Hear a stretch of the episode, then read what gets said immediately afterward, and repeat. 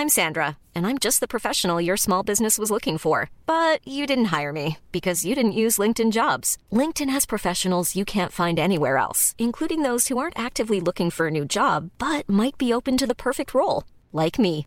In a given month, over 70% of LinkedIn users don't visit other leading job sites. So if you're not looking on LinkedIn, you'll miss out on great candidates like Sandra. Start hiring professionals like a professional. Post your free job on linkedin.com/people today.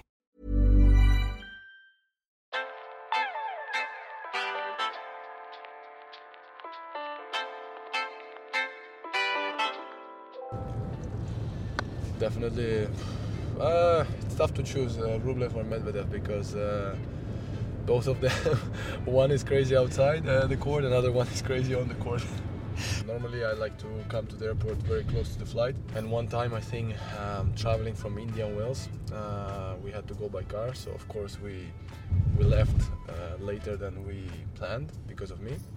And then we we were driving with the traffic like three hours 45 to LA. Um, and then we had to give the rental car back to the company. So I dropped my coaches uh, at the airport with the luggage, and then me and my wife we were running, driving like outside to drop the car, and then our coaches made made it to the flight, and we missed it definitely. so we had to wait a couple of hours more for the next flight, and uh, yeah, it was a mess a little bit, and our trip just became much tougher and much longer. You just said that you had a wife. At what age did you get married? I get married uh, when I was 19, turning 20 years old.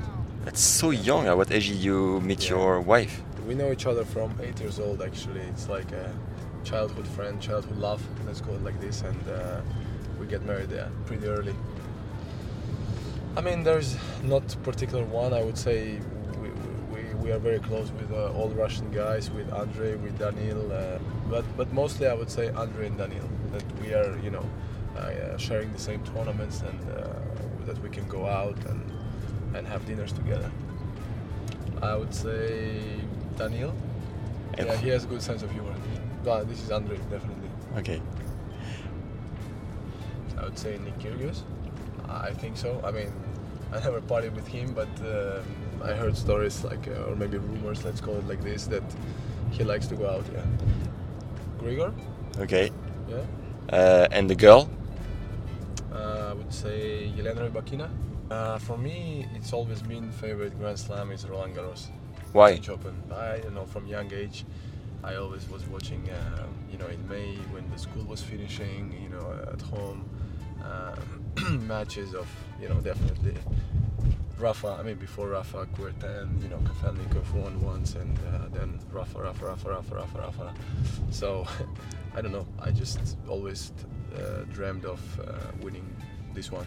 Uh, and actually, I cannot say that I don't like the other ones because every Grand Slam is a special one. And uh, I had good feelings in Australia, in US Open as well, you know, in Wimbledon. But I don't know why. I just used to like the French. Uh, public, let's call it like this, you know, Yeah. the French supporters, and they always supported me well, and I always felt like playing good in France. This is the fifth time, I think, and I won in 2018 the tournament here. Actually, the years before, I never went outside of the hotel. I mean, I, I had a small walk in the port, but um, I don't know, with the schedule and everything, I was just always having easy in the hotel, between hotel and site mostly. But um, this year we had to walk a little bit already. We arrived earlier, so maybe I have time to to go around the um, you know the castle, right? Like uh, different. Uh, there is a church on the top, so I heard there are some places to visit. I would say so. I mean, if we if we talk about um, on court is one thing. If it's outside the court, I would say it's definitely another thing. Can you tell us more?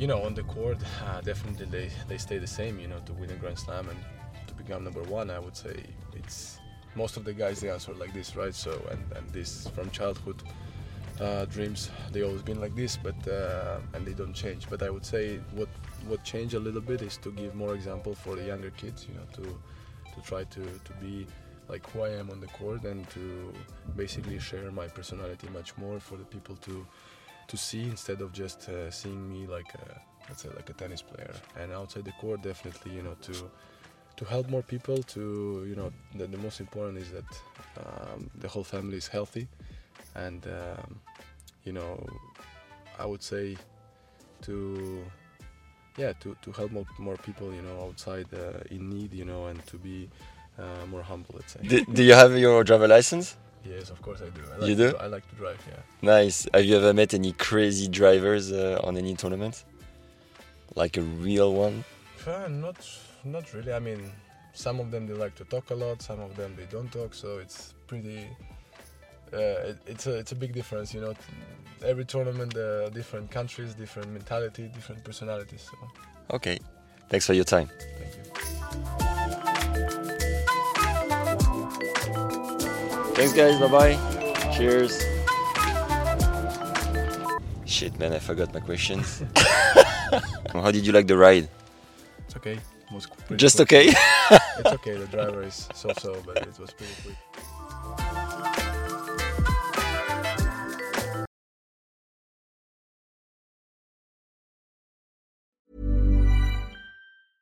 Mom deserves the best, and there's no better place to shop for Mother's Day than Whole Foods Market. They're your destination for unbeatable savings, from premium gifts to show-stopping flowers and irresistible desserts. Start by saving 33% with Prime on all body care and candles. Then get a 15-stem bunch of tulips for just $9.99 each with Prime. Round out Mom's menu with festive rosé, irresistible berry chantilly cake, and more special treats. Come celebrate Mother's Day at Whole Foods Market.